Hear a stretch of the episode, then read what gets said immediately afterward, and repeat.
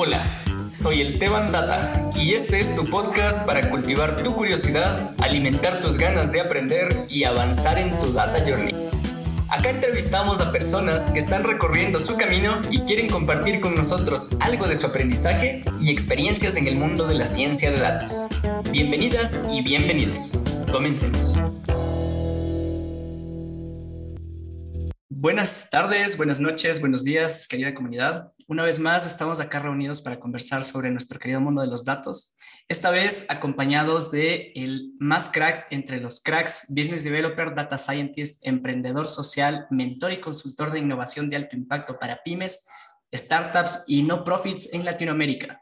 Formado en la Universidad Central del Ecuador, en la Universidad de California en Berkeley, Silicon Valley, estudiante de Y Combinator y miembro de Platzi Master una persona con más de 50 certificaciones y experiencia en escalabilidad y sustentabilidad de tecnologías emergentes, ciencia de datos y machine learning.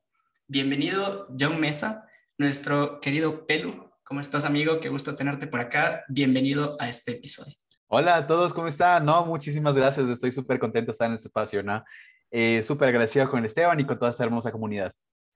Qué gusto, qué gusto. Eh, bueno, como, como sabemos, estamos acá para conversar de, de, los datos, pero como acabamos de mencionar en tu introducción, tú eres una persona que más allá de los datos tiene un criterio bien amplio sobre el mundo de la empresa, sobre el mundo del emprendimiento en general. Así que empezamos por aquí, ¿ya? ¿Qué, tal? Cuéntanos de ti, eh, qué, formación, qué formación tienes, porque sé que tienes un, un, una larga trayectoria, sobre todo súper diversa. Entonces cuéntanos un poquito sobre este tema y pues vamos, vamos profundizando a medida que nos cuentes, ¿te parece? Sí, sí, no, eh, súper interesante todo este camino, ¿no? Bueno, yo estudié en la Universidad Central, empecé estudiando Administración de Empresas, pero e, es curioso porque a lo largo de todo esto, todo lo que aprendí en la universidad no lo practico hoy en día. Entonces, sí, lo tengo como conocimiento almacenado en algún lado de mi cerebro, pero, pero no lo aplico, ¿no? Entonces fue interesante porque yo estoy en, una universidad pública y al, estado, y, y al estar en una universidad pública, uh, yo me comencé a involucrar en muchos proyectos sociales, ¿no? Y este proyecto me llevaba a este proyecto, este proyecto me llevaba a este proyecto y este proyecto me llevaba a este proyecto. Y así sucesivamente me fui involucrando un montón de proyectos sociales en la universidad hasta que tuve la oportunidad de estudiar emprendimiento en, en un programa del, del AEI en ese entonces, ¿sí? Y luego me ofrecieron a estudiar, a postular una beca en Estados Unidos, ¿no? Justo en, en Berkeley, ¿no? Eh, postulé la beca, me aceptaron y frente a todo pronóstico dije, me fui. Y me fui, me fui, me fui como por último semestre, ¿no? Cuando estuve allá, uh, el objetivo de la beca era, era un bootcamp para, para aprender habilidades sociales y técnicas sobre emprendimiento de alto impacto en startups en Silicon Valley, ¿no? Y cuando yo regresé, dije, no, pues, o sea, hay este concepto de antes no sabías lo que no sabes y a partir de ese conocimiento que ahora adquieres puedes hacer algo y es que algo es aprender y dije, no, pues hay, hay, un, hay un vacío súper profundo en conocimientos técnicos que son requeridos en áreas de innovación súper fuertes como Silicon Valley eh, y que no los tenía en ese momento cuando regresé a Ecuador. Entonces dije, nada, voy a empezar a construir proyectos enfocados en esa área. Y, empecé a aprender por mi cuenta. Entonces comencé a buscar más programas por Internet, eh, aprendizaje totalmente autónomo. Y, y poco a poco aprendí a, a involucrarme mucho más en tecnología, mucho más en emprendimiento y mucho más en escalabilidad. Entonces, nada, pues poco a poco eh, fui adquiriendo esas habilidades sociales, esas habilidades técnicas requeridas y enos aquí, cuatro años después. Excelente, excelente. Súper interesante. Mencionas eh, temas como proyectos sociales, proyectos de emprendimiento eh, y el, obviamente el, valor que tiene el conocimiento autónomo, el aprendizaje autónomo, quiero decir. Eh, vale, me llama mucho la atención este tema que, que, mencionas, que es, o sea, que es poco explorado, o sea, es, es poco visible cuando hasta, que te pones a pensar en eso, ¿no? Que es el tema de no sabes lo que no sabes. Entonces, ¿cómo, empiezas a romper estas barreras de, eh, mira, yo estuve en una formación súper estructurada que viene un poco del, de, o sea, de, la forma en la que se constituye la educación pública y privada en el Ecuador, para ser sinceros, eh, sobre eh, que, te, que llevan por un camino súper lineal, y que te lleva a un destino eh, un poco más incierto por la linearidad de eh, esta forma de construir la educación, ¿no? Entonces, tú mencionas que, ¿cómo, ¿cómo, romper con esto de no sabes lo que no sabes? ¿Ya? Cuéntanos un poco, si quieres ampliar un poquito más el, el, el espectro de análisis ahí, por. Sí, no, en definitiva. Eh, fue interesante porque, o sea, el concepto de no sabes lo que no sabes es súper interesante porque, pues uno como entiende la necesidad de aprender a programar o involucrarse en tecnología o involucrarse en, en, datos en general, eh, si no sabes en primer lugar cómo funciona o, o, para qué sirve esto en primer lugar, ¿no? Entonces yo creo que estar en ecosistemas así sea explorando y conocer, te ayuda a exponerte a, a entender cómo funciona esto, ¿no? Entonces, claro, eh, hay esta teoría de, cómo el ser humano aprende en base a cuatro fases. La primera es, eh, pues no sabes lo que no sabes, ¿no? La siguiente fase es decir, la, la, incompetencia inconsciente, ¿sí?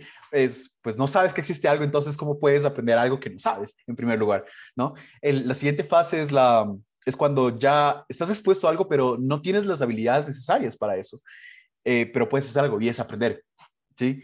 Es como, por ejemplo, cuando cuando estás aprendiendo a tocar guitarra, ¿no? Y, te, está, te, está costando, ¿no?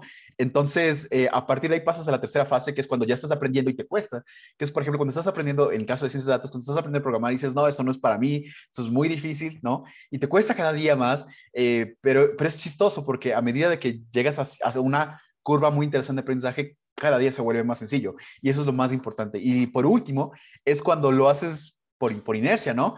Eh, cuando lo haces de forma muy sencilla que uno piensa, no, pues esa persona nació con ese talento. No, atrás de eso hay, hay muchas horas de aprendizaje, hay muchas horas de entrenamiento y hay muchas horas de experimentación y fallar, ¿no? Entonces, es, es curioso, eh, todas esas cuatro fases están involucradas en el aprendizaje. Yo creo que en mi caso personal, como yo estuve expuesto a estos ecosistemas, eh, me abrió los ojos de cierta forma y a partir de ahí me, me, me comencé a involucrar en más eh, en más comunidades, más ecosistemas, ¿no? Eh, tuve la oportunidad de, estudiar en Y Combinator, que es la aceleradora de talentos, perdón, la aceleradora de startups más, más grande del mundo. Y, es curioso porque en este programa lo que uno hace es eh, conversar con gente de todas partes del mundo. Entonces yo conversaba una vez a la semana con gente que hacía emprendimientos en, el, en África, con gente que hacía emprendimientos en, en, en, Asia, ¿no? en el sudeste asiático, el Medio Oriente, en Estados Unidos, en Canadá, en, Latinoamérica, en Centroamérica.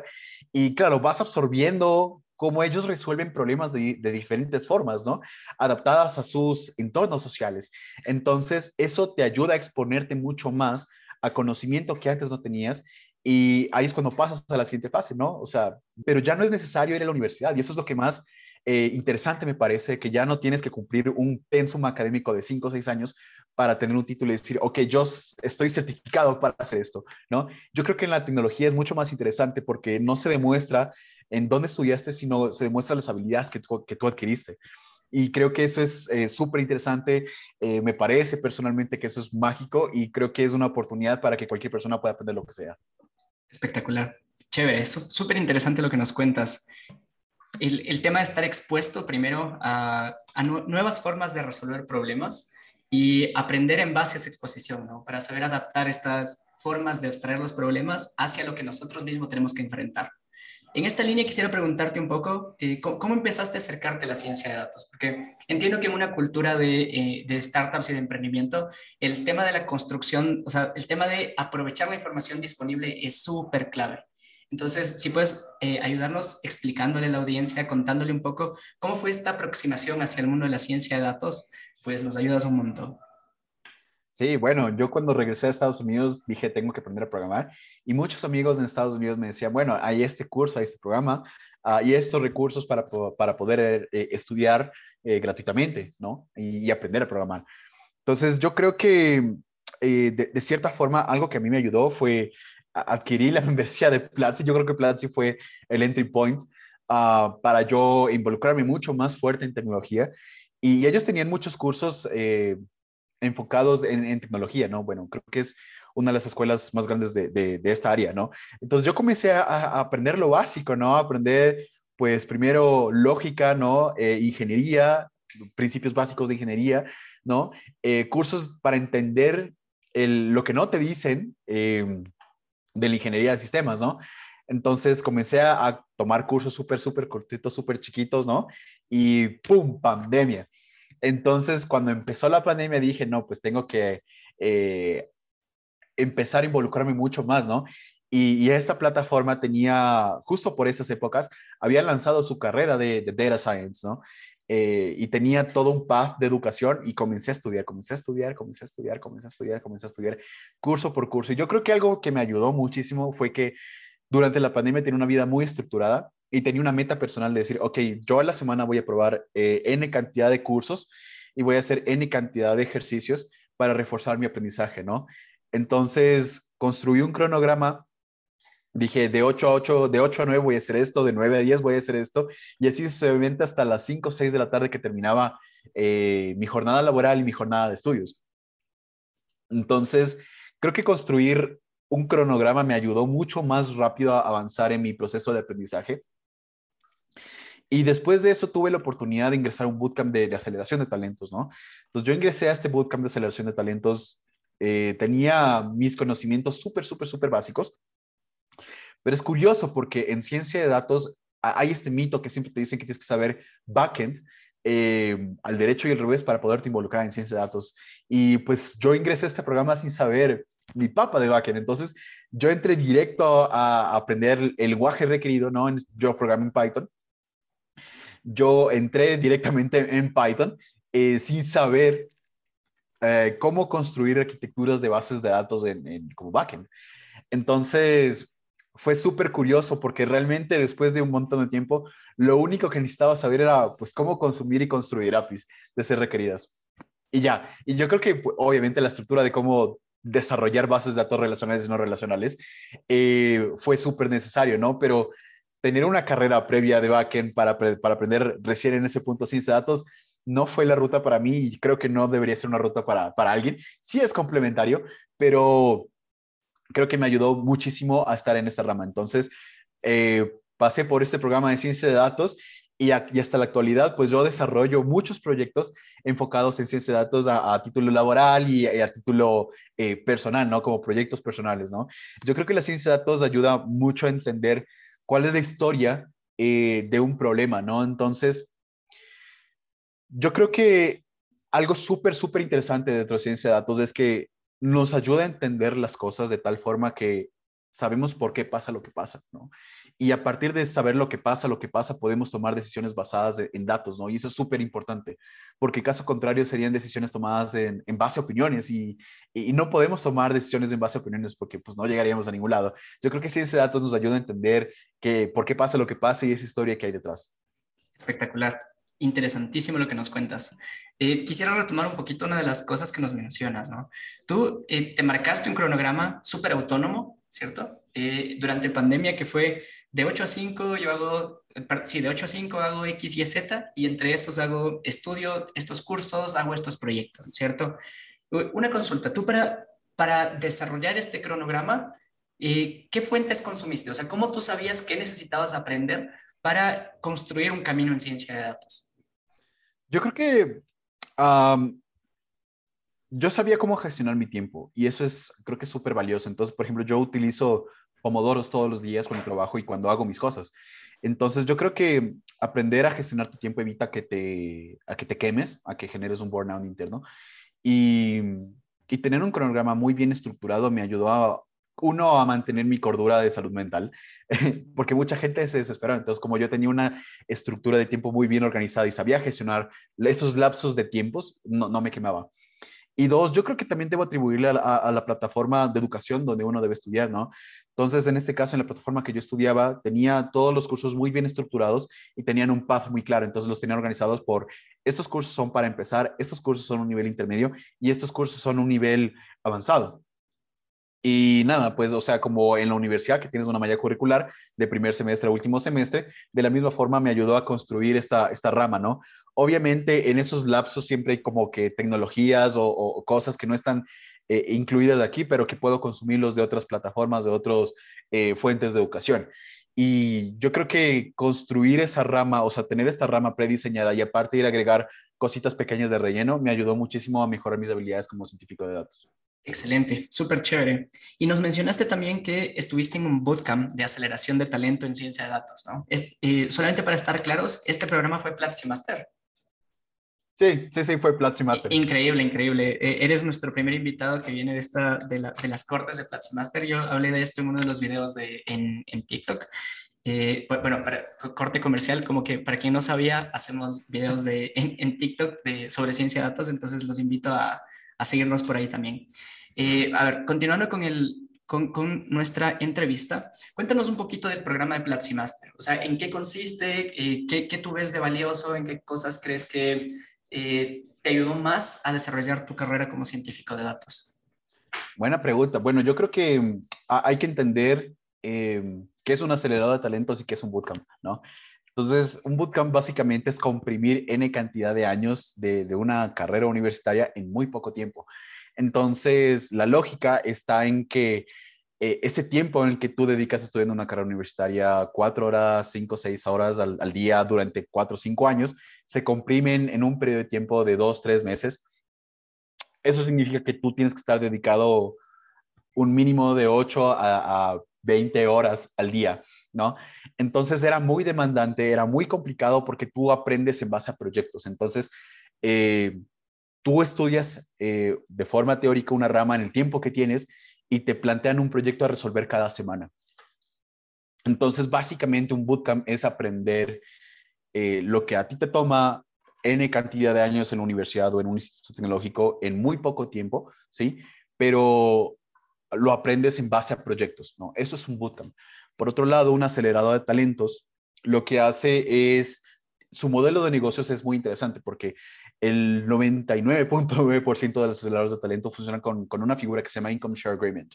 Entonces, el Income Share Agreement es, ok, tú ingresas a este programa, tú aprendes estas habilidades y nosotros te ayudamos a conseguir empleo con esas habilidades que ahora tienes, ¿sí? Y tú pagas el programa una vez que tú tienes eh, las, eh, que tú ya ingresas al programa, al, al, empleo, que digo, ¿no?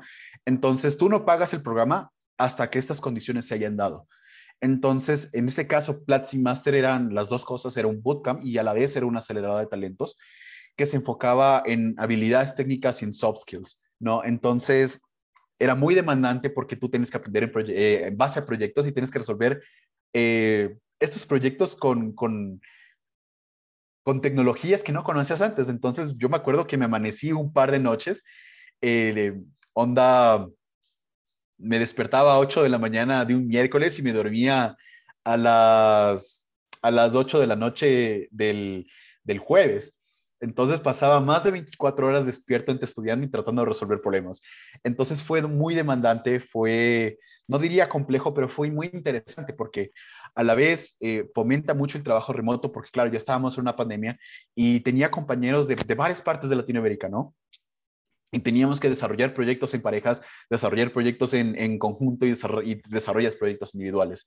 Entonces, yo creo que esa es una forma muy eh, muy efectiva de aprender y de acelerar tus habilidades técnicas y sociales, que al final del día te van a ayudar a, ingresar ya sea a una startup o, a, sea a una empresa de consultoría en tecnología, o incluso te dan las, las habilidades necesarias para formar tu equipo de trabajo, ¿no? Porque ya sabes lo que necesitas, ya sabes lo que es requerido y ya sabes qué clase de talento necesitas para formar un equipo de alto rendimiento. Espectacular, espectacular. Me, encanta el, tema de formar un equipo de alto rendimiento, porque normalmente pasa que las personas que son buenos técnicos, como, conocen mucho de un tema, no siempre son como los mejores líderes y no saben cómo gestionar un equipo.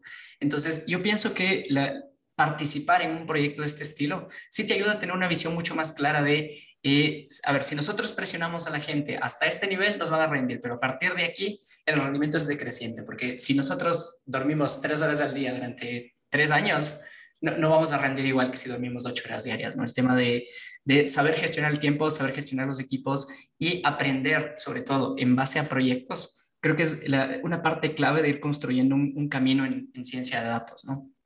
Y vale, Chévere, yo creo que con esto nos queda eh, bastante más claro como cuál es tu contexto de formación.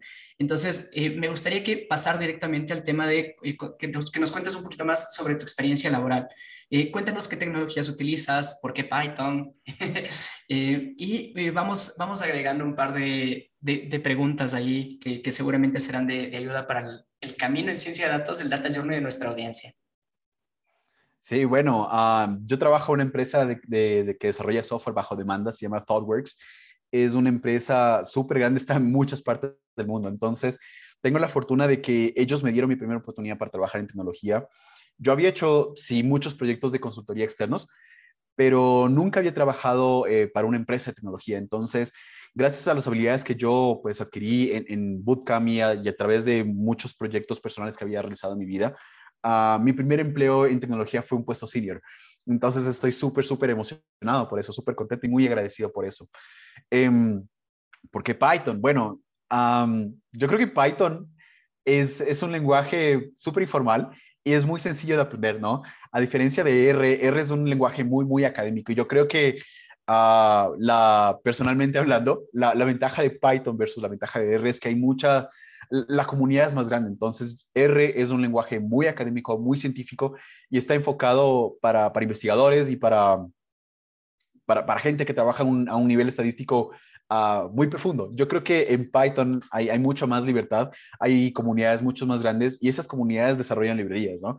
Entonces yo creo que las librerías nos facilitan la vida y, y hacen quizás nuestro trabajo más, más rápido y que tenga un mayor impacto. Entonces, esa fue la razón principal de por qué yo programo en Python. Yo, escojo, yo escogí Python como mi lenguaje principal. Y, y también hay, mucho, hay mucho contenido ¿no? en, varios idiomas sobre bastantes librerías que ayudan en ciencia de datos y machine learning enfocadas en Python. Entonces, nada, pues yo creo que ese es como que mi lenguaje principal. En temas de frameworks y en temas de, de librerías, pues yo utilizo bastantes. Uh, para proyectos personales, yo, yo uso Streamlit, yo uso uh, Pandas, Matplotlib, ¿no? Son, son algunas de las librerías que yo utilizo. Pero yo creo que más allá de las librerías que utilizo, es cómo puedo generar una mejor comunicación con, la, con las personas con las que trabajo. Y yo creo que yo utilizo también muchas herramientas no code precisamente por eso, ¿no? Entonces, en muchos de los escenarios yo trabajo con personas que no son eh, que no son programadores, no son developers, sino son gente que tiene mucho, mucho conocimiento sobre algo, ¿no?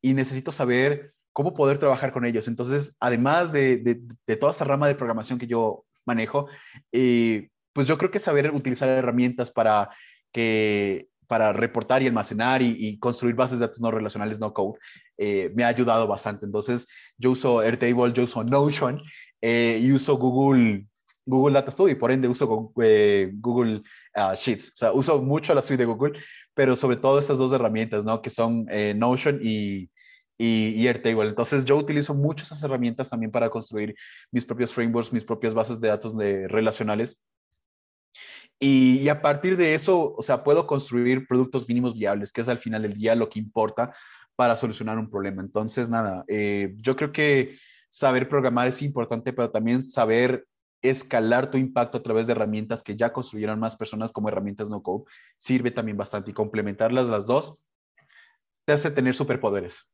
Me encanta, me encanta tu respuesta. Eh, me parece súper valioso el, sobre todo, a ver, porque Python es como la, la herramienta generalizada como que la, tal, tal como lo mencionas, ¿no? Es, es, una herramienta que tiene una base de usuarios gigante y por lo mismo la, la, demanda de developers, de científicos de datos que tengan esta, esta competencia y estabilidad es, es enorme también, ¿no? Pero algo que creo que te diferencia a ti de otros científicos de datos, de otros, eh, de otros profesionales de esta rama, es justo lo que mencionas, de saber utilizar, saber aprovechar herramientas no code o de low code para generar productos mínimos viables, que al final es lo que re realmente va a tener un impacto sobre el desempeño de las, de las empresas con las que trabajas, porque como mencionas que estás en una empresa que hace software as a service, ¿cierto?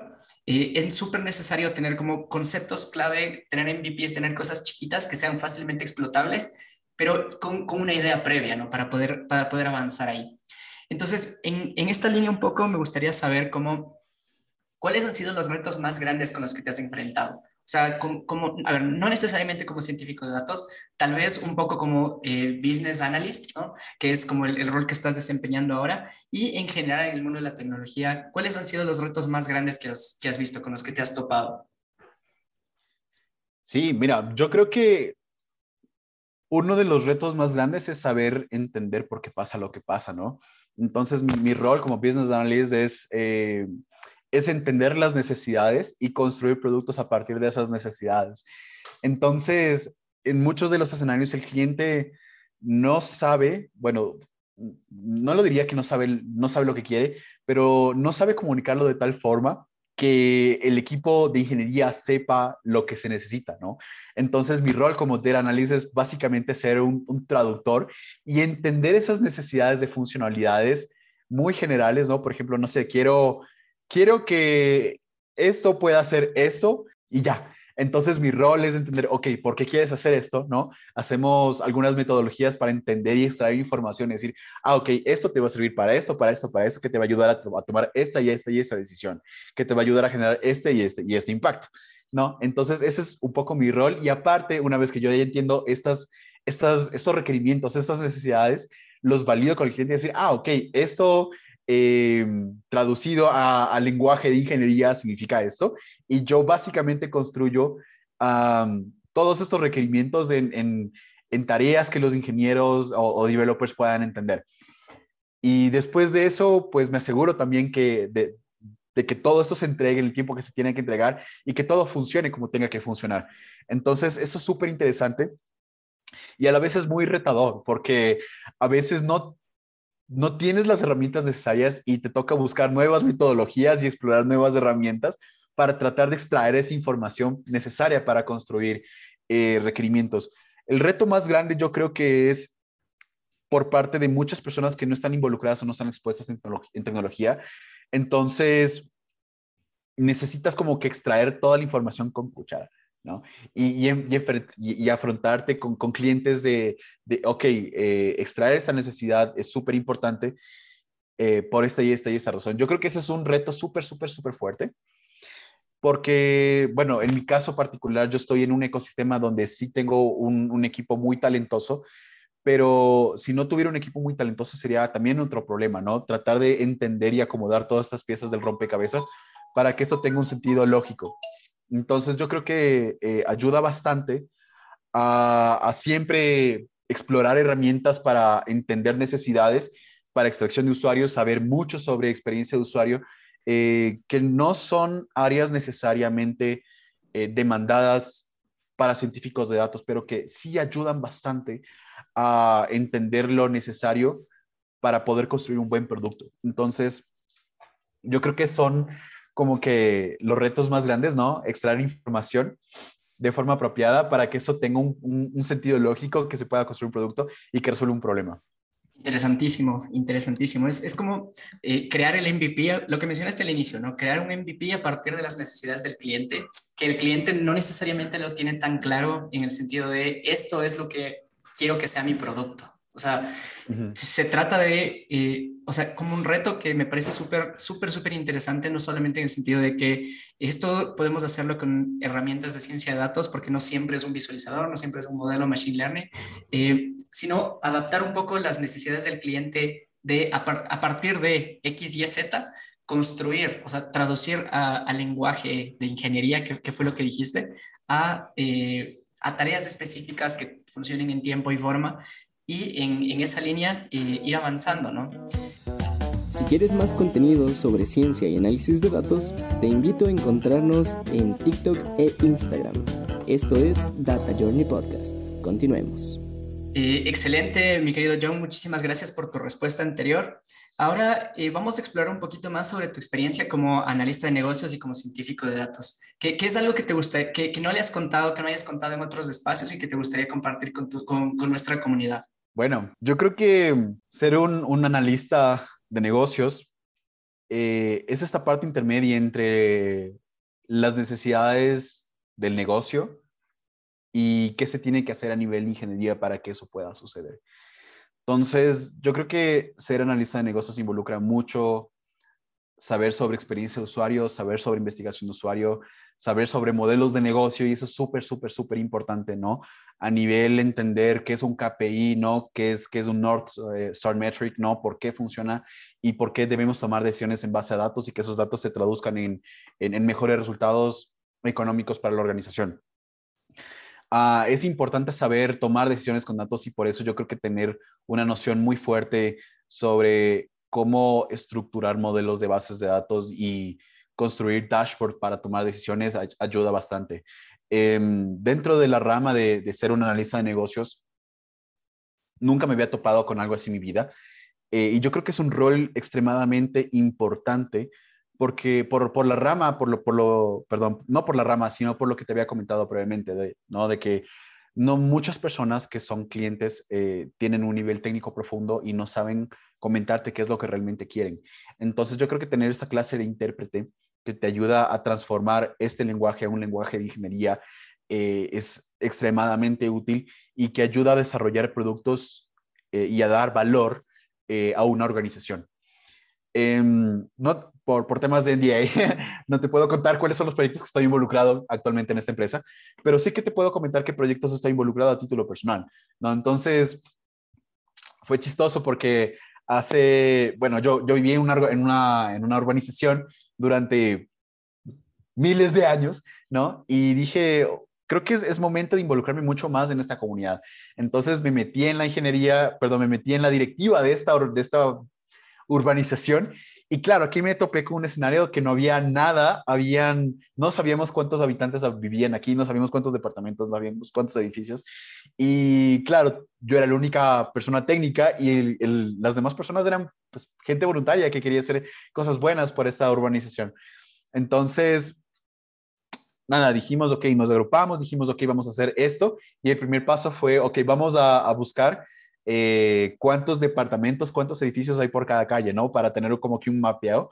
Y a partir de eso dijimos, ok, este es el universo total y obviamente vamos a hacer que todas estas personas en su mayoría vayan a, hagan un aporte, ¿no? Y que ese aporte eh, signifique una mejora en la calidad de vida de esas personas que viven en esta comunidad. Entonces dije, mm, eso es un modelo de suscripción. Ok, entonces vamos a, a, construir un modelo sistemático para vender estas suscripciones y que las personas sientan que existe un valor ahí, ¿no? Entonces ya sabíamos del universo, dijimos, ok, a partir de eso ya entiendo cuál es el KPI, ¿no? Y el KPI es el número de personas que mes a mes van aportando a la urbanización, ¿sí? Y a partir de eso dije, ok, voy a construir bases de datos, pero ¿cómo recolecto esas bases de datos? Entonces dijimos, ok, vamos a poner eh, tags de seguridad y vamos a vender. Y a partir de esa venta vamos a recolectar datos de todos los, de, los moradores, ¿no? De los vecinos y obviamente siempre haciéndoles firmar un disclaimer, ¿no? De que con la compra del tag tú estás dando autorización del uso de datos única y exclusivamente para este propósito y que fuera de esto puedes, eh, puedes tomar acciones legales si es que se usan los datos de forma incorrecta. Entonces, a partir de eso dije, ok, bueno, ya estoy recolectando información. Dije, ok, ya estoy recolectando. ¿Sí? Todo bien, chévere. Entonces dije... Sigue, sigue, perdóname, sigue. Ah, ok, ok. Entonces dije, nada, pues estoy recolectando información. Ahora el siguiente reto es, ok, ¿cómo puedo construir eh, un espacio donde gente puede ingresar datos de bases de datos relacionales sin construir una aplicación? Entonces dije, ok, voy a utilizar Notion. Entonces comencé a utilizar Notion y dentro de Notion pude conectar varias tablas, construir bases de datos relacionales y a partir de eso dije, ok, el siguiente paso es voy a migrar esa información recolectada en Notion de bases de datos relacionales a, lugares donde pueda tomar decisiones. Entonces eh, consumí la API de, Notion para llevarla a, a Google Data Studio y crear reportes y dashboards y decir, ok, esta calle está aportando, en esta calle está pasando esta anomalía, ¿qué podemos hacer para mejorar la convivencia de las personas que viven en esta calle? Y así sucesivamente, ¿no? Entonces, eh, ese es un proyecto que me tiene, me tiene muy entusiasmado. Ya, ya lo estamos finalizando y creo que el impacto que ha generado en la comunidad es súper fuerte, porque claro, o sea, más de mil personas me han escrito diciéndome muchas gracias, en esta comunidad nunca se había hecho nada por N cantidad de años, por más de una década, y estamos súper contentos de que con un presupuesto de 5 dólares que cuesta Notion al mes, eh, se puede construir tanto, ¿no?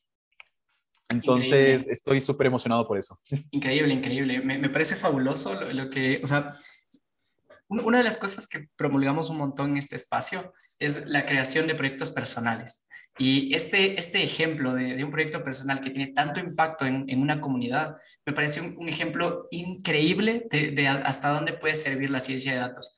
Yo soy un fiel creyente de que eh, si nosotros construimos mejores sistemas de información para que la gente entienda cuál es la situación real que está viviendo, se puede tomar mejores decisiones y en el mediano plazo elegir mejores líderes y construir así eh, mejores condiciones para todas y para todos.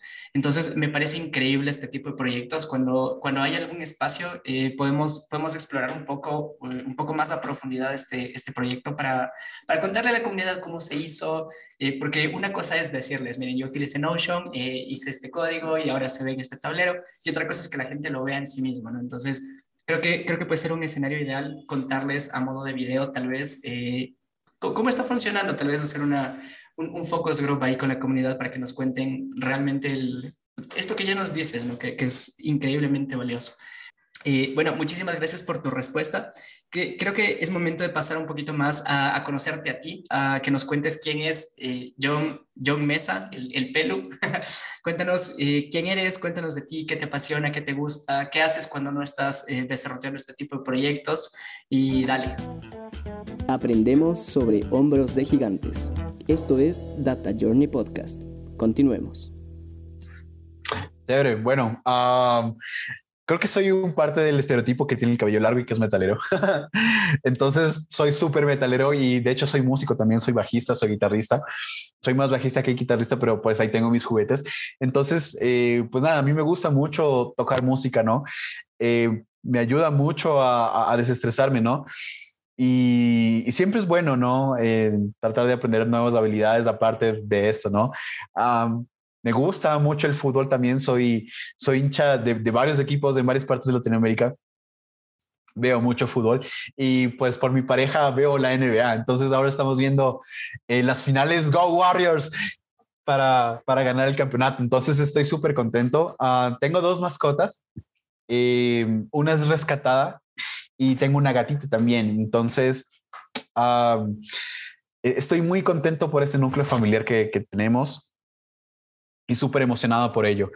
Em, bueno, yo, yo soy migrante, yo soy colombiano, a pesar de que no tengo el acento, es porque vivo más de 20 años aquí. Pero yo soy colombiano, hice toda mi vida en Ecuador y yo creo que personalmente hablando, uh, el hecho de haber sido un migrante en, en, en, un país muy diferente, de cierta forma, durante muchos años viví eh, muchos tipos de discriminación. Entonces, yo creo que eso también contribuyó a que esté involucrado en muchos proyectos sociales para tratar de resolver muchos problemas desde el punto de vista de la tecnología, ¿no? Entonces, eh, terminando ese proyecto de la, urbanización, quiero, quiero construir un proyecto donde nos reunamos con, más personas a pensar en, ok, vamos a, estructurar proyectos y a resolver problemas sociales utilizando tecnología, ¿no? Sin la necesidad de, involucrar a fundaciones, sin la necesidad de involucrar el Estado, ¿no? Y que, no, y que un grupo de, de gente que tiene la voluntad de resolver problemas sociales lo pueda hacer. Entonces, eh, mi pareja también trabaja en proyectos sociales y yo creo que eh, está rodeado de gente que, que, tenga las mismas ganas de resolver problemas sociales y de hacer que este mundo sea un lugar mejor cada día es súper valioso. Entonces, yo estoy siempre por esa rama, soy un emprendedor social y creo que puedo aportar todo mi conocimiento que he aprendido de ciencia de datos y de startups a a, aterrizarlo a comunidades, ¿no? A comunidades que no tienen la oportunidad de viajar a Silicon Valley, aterrizarlo a comunidades que no tienen eh, acceso ni siquiera a, Internet o a computadoras y que se pueda construir eh, problemas que, no pueden resolver el Estado o, o, fundaciones o ONGs, entre otros. Entonces, nada, creo que es algo que me mueve a mí. Eh, son los proyectos que lo estoy pensando, quiero involucrar a más personas y quiero que esto funcione de forma descentralizada pensando en, los principios de DAO, de blockchain, ¿no? Que no hay, no hay una cabeza, sino que todo se toma, eh, que todas las decisiones se toman por consensos, ¿no? Entonces, estoy, estoy muy emocionado por eso, estoy emocionado por, por, por este cohete, a ver hasta dónde puede llegar y que más personas se puedan involucrar en entender por qué pasa lo que pasa, ¿no? Y que eso derive en tomar, en tomar mejores decisiones para nuestra vida personal y para nuestras familias. Espectacular, chévere, qué, qué increíble. Eh, nosotros acá en la comunidad de, del, del, podcast, del Data Journey Podcast, estaremos súper atentos a, a, tus avances, a tus proyectos y nada, o sea, con, con, cuenta con nosotros eh, cuando necesites manos, cuando necesites eh, cabezas que, que, quieran ponerse con, con, construir un mejor lugar, pues seguro estaremos, estaremos atentos ahí para, para construir, o sea, para construir a partir de la participación. Eh, vale, entonces eh, acercándonos un poquito más al, al, al, pelo del futuro, al John del futuro, eh, cuéntanos qué proyectos te ves asumiendo en el futuro. O sea, porfa, amplíale. O sea, creo que ya empezaste a contarnos eh, con, con, esto de quiero empezar a resolver problemas sociales. Cuéntanos, amplía un poquito el espectro, o sea, como qué tipo de problemas, eh, con qué tipo de, de, herramientas, acercándonos a este tipo de comunidades. Amplíale un poquito lo que ya nos estabas comentando. Sí, bueno, yo uh, creo que pensar y decir, ok, voy a trabajar en este proyecto y este proyecto y este proyecto ahora es muy complicado, es muy complicado porque no puedo tomar decisiones hasta que no comience a recolectar información. Entonces yo creo que el primer tema es entender qué es lo que está pasando y por qué pasa lo que pasa. Y a partir de eso, de, de entender qué es lo que pasa y por qué pasa lo que pasa, es que se pueden construir soluciones. En este momento, pues no tengo los datos necesarios para tomar decisiones y empezar a construir proyectos formalmente hablando para este proyecto. Pero lo que sí que quisiera hacer en un futuro y trabajar y dedicar cierta parte de mi vida en eso es en, soberanía de energía, ¿no? Quisiera en un punto involucrarme en energía nuclear, en, en fusión y fisión nuclear, eh, en energías alternativas para generar, bueno, en, en, métodos alternativos para generar energía. Si quisiera dedicar eh, gran parte de mi vida en, en esa área también quiero trabajar mucho en, acceso descentralizado a capital, ¿no? Entonces, como lo había comentado durante muchísimos años, eh, no he tenido acceso a capital y yo, creo que es un problema muy, muy fuerte, ¿no? Financiar iniciativas, financiar proyectos, financiar eh, ideas financiar sueños. Yo creo que eso es súper, súper importante. Y, algo que, que, que, que yo aprendí a través del mundo de las startups es que existe algo que se llama venture capital, ¿no? que es el capital de riesgo. Entonces, yo creo que si más personas tienen acceso a capital de riesgo o que podamos generar de forma descentralizada capital de riesgo para financiar proyectos e ideas en Latinoamérica, es algo súper, súper interesante. También es una de ramas en las que en definitiva voy a estar involucrado porque eh, ya aprendes a construir productos, ya aprendes a gestionar equipos de proyecto, ok, vamos a liderar comunidades y vamos a, a, a, financiar ideas, iniciativas y proyectos y acelerar talento, ¿no? Entonces yo creo que esa es una de las ramas más importantes en las que voy a dedicarme mi tiempo en, en, en un periodo eh, no mayor a cinco años. Y después de los 10 años, sí quisiera involucrarme mucho más en, en, lo que te había comentado, ¿no? En, en energía. Increíble. Me parece fabuloso una frase que mencionas, empezar a financiar sueños a través de capital de riesgo. Me, parece hermoso el, el, tipo de proyectos, o sea, lo, lo, que implica, lo que, puede, lo que puede significar en el mediano y largo plazo, ¿no? Qué chévere. Y vale, creo que con esto podemos pasar al siguiente, a la siguiente sección del episodio, que es eh, preguntas un poco más cercanas a ti, como eh, volviendo un poquito a la ciencia de datos. ¿Volverías a estudiar ciencia de datos? Si no, ¿y por qué? Yo creo que más allá de volver a estudiar ciencia de datos, yo creo que es complementar la información que tienes y las habilidades que tienes. Yo creo que siempre hay que tener este mindset de, de nunca dejar de aprender ah, desde el, de una plataforma de educación, pero es súper real. Realmente a mí me cambió la vida entender eso, porque eso me ayudó a, a, aprender varias ramas en las que antes no estaba 100% involucrado. Yo creo que más allá de, de, de estudiar ciencia de datos, voy complementando las herramientas que ya sé, las habilidades técnicas que ya sé, pero también quiero saltar en nuevas ramas. Entonces, eh, sí quiero ser una persona muy generalista en la que pueda generar un mayor impacto y pueda trabajar con personas de áreas de conocimiento totalmente diferentes. Entonces, eso me, va a ayudar muchísimo a, entender y a construir problemas, eh, perdón, a construir soluciones a problemas ya dados, ¿no? Y, de esa forma creo que más allá de estudiar una rama en particular, es nada, seguir estudiando uh, y, que ese, y que ese conocimiento te ayuda a generar soluciones de generar impacto. Chévere.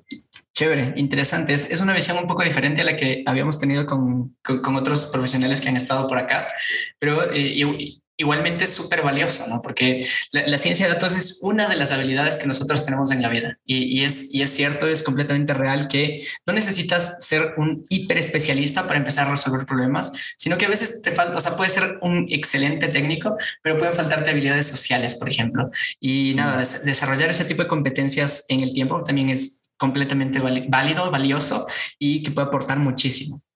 Eh, pero como en este espacio hablamos de ciencia de datos, me gustaría preguntarte, eh, ¿qué es lo que no te gusta de esta rama? O sea, ¿qué, qué, qué, qué crees que en el ecosistema eh, latino, latinoamericano, ecuatoriano, mundial, si quieres, que se puede mejorar? ¿Es un área de mejora, un área de oportunidad para construir alrededor de la ciencia de datos? ¿Qué, ¿Qué, es, o sea, enfocado en qué no te gusta, ¿no? O sea, ¿qué crees que se puede mejorar?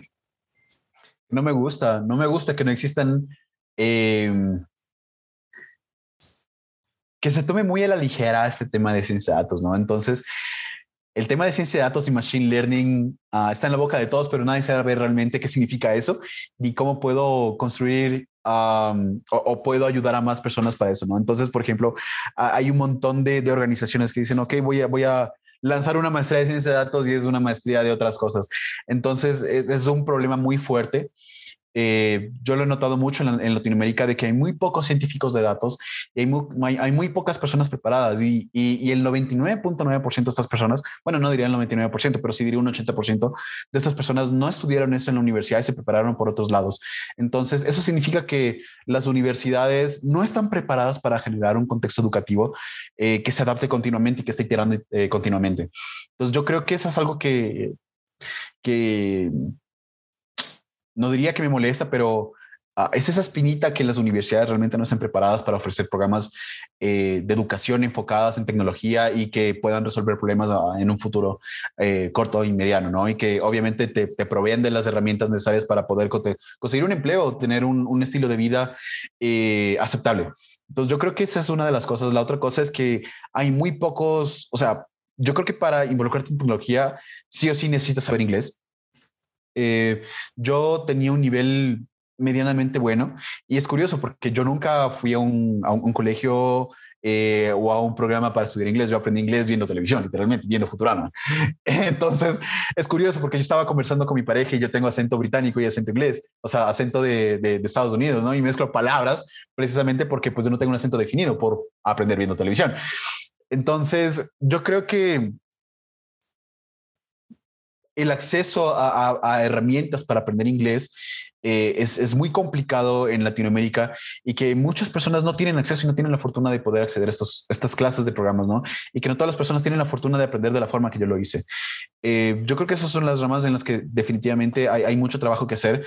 Eh, uno, exponer la rama de ciencia de datos a más personas para que más personas entiendan. No necesito ir a la universidad para, para, para, poder aprender esto. Y si es que voy a la universidad, sé que la universidad va a hacer todo lo posible para que yo adquiera las herramientas necesarias. Y segundo es el tema del inglés, el tema del idioma. Es súper necesario, es súper importante. Y, no diría que estoy molesto, pero también es una espina en el que muchas personas en Latinoamérica no sepan eh, hablar o comunicarse en inglés. Esto es obligatorio para involucrarse en tecnología. Vale, eh, de acuerdo. Creo que en, este espacio estamos como cerrando un círculo de conversación en el que volvemos a una de las frases que mencionamos inicialmente, ¿no? que es uno no sabe lo que no sabe. Entonces, si uno no tiene idea de qué es la ciencia de datos, para qué sirve y lo importante que es inglés, es el inglés, el, poder desenvolverse, desempeñarse, tener una conversación eh, en este idioma, simplemente no, le va a dar, no le va a dar tiempo y energía a algo que puede tener un impacto real en, en sus condiciones de vida. ¿no? Entonces, y muchísimas gracias por el, por el espacio, mi querido John. Eh, te agradezco un montón por estar aquí, por la apertura, por compartir tu conocimiento, tu experiencia, tus ganas de, enfrentar los problemas con cómo lo haces, con esa excelente energía, con esa energía positiva que, que invade los espacios en los que estás y nada, eso me parece increíble. Eh, solamente quisiera pedirte una cosa más, que nos cuentes eh, dónde podemos encontrarte, cómo podemos contactar contigo. Estoy seguro que de este episodio habrá muchísima gente que sale con dudas, con preguntas y, y nada, creo que es importante que la gente pueda dar contigo, que, que, te encuentre en algún espacio, así que ¿dónde, dónde podemos encontrarte? Buenazo. Bueno, yo tengo un nickname que es John o Metalman, J-O-H-N, John o Metalman como tal. Eh, lo, dejaremos escrito. Lo, lo dejaremos escrito en, la, en la descripción porque ah, sinceramente a mí se me, me resultó complicado encontrarte en LinkedIn el otro día.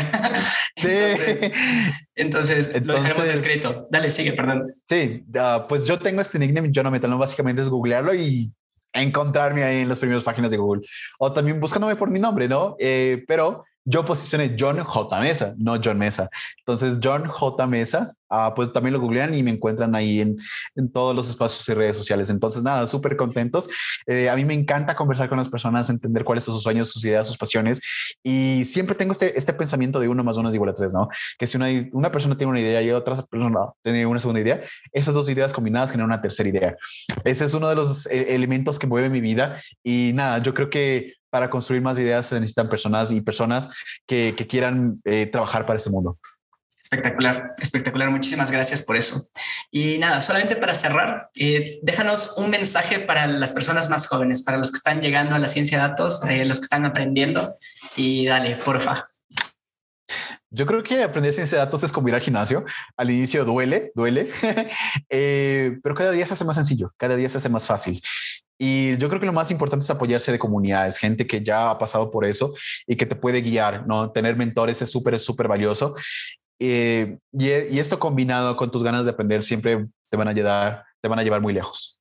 Eh, muchísimas gracias. Ahora sí, John, eh, creo que es un excelente mensaje para la gente. Hay un, hay un episodio en una serie que está en Netflix que se llama eh, Bojack Horseman, en la que Bojack está empezando a, empezando a correr diario, empezando a tener el hábito de, de trotar.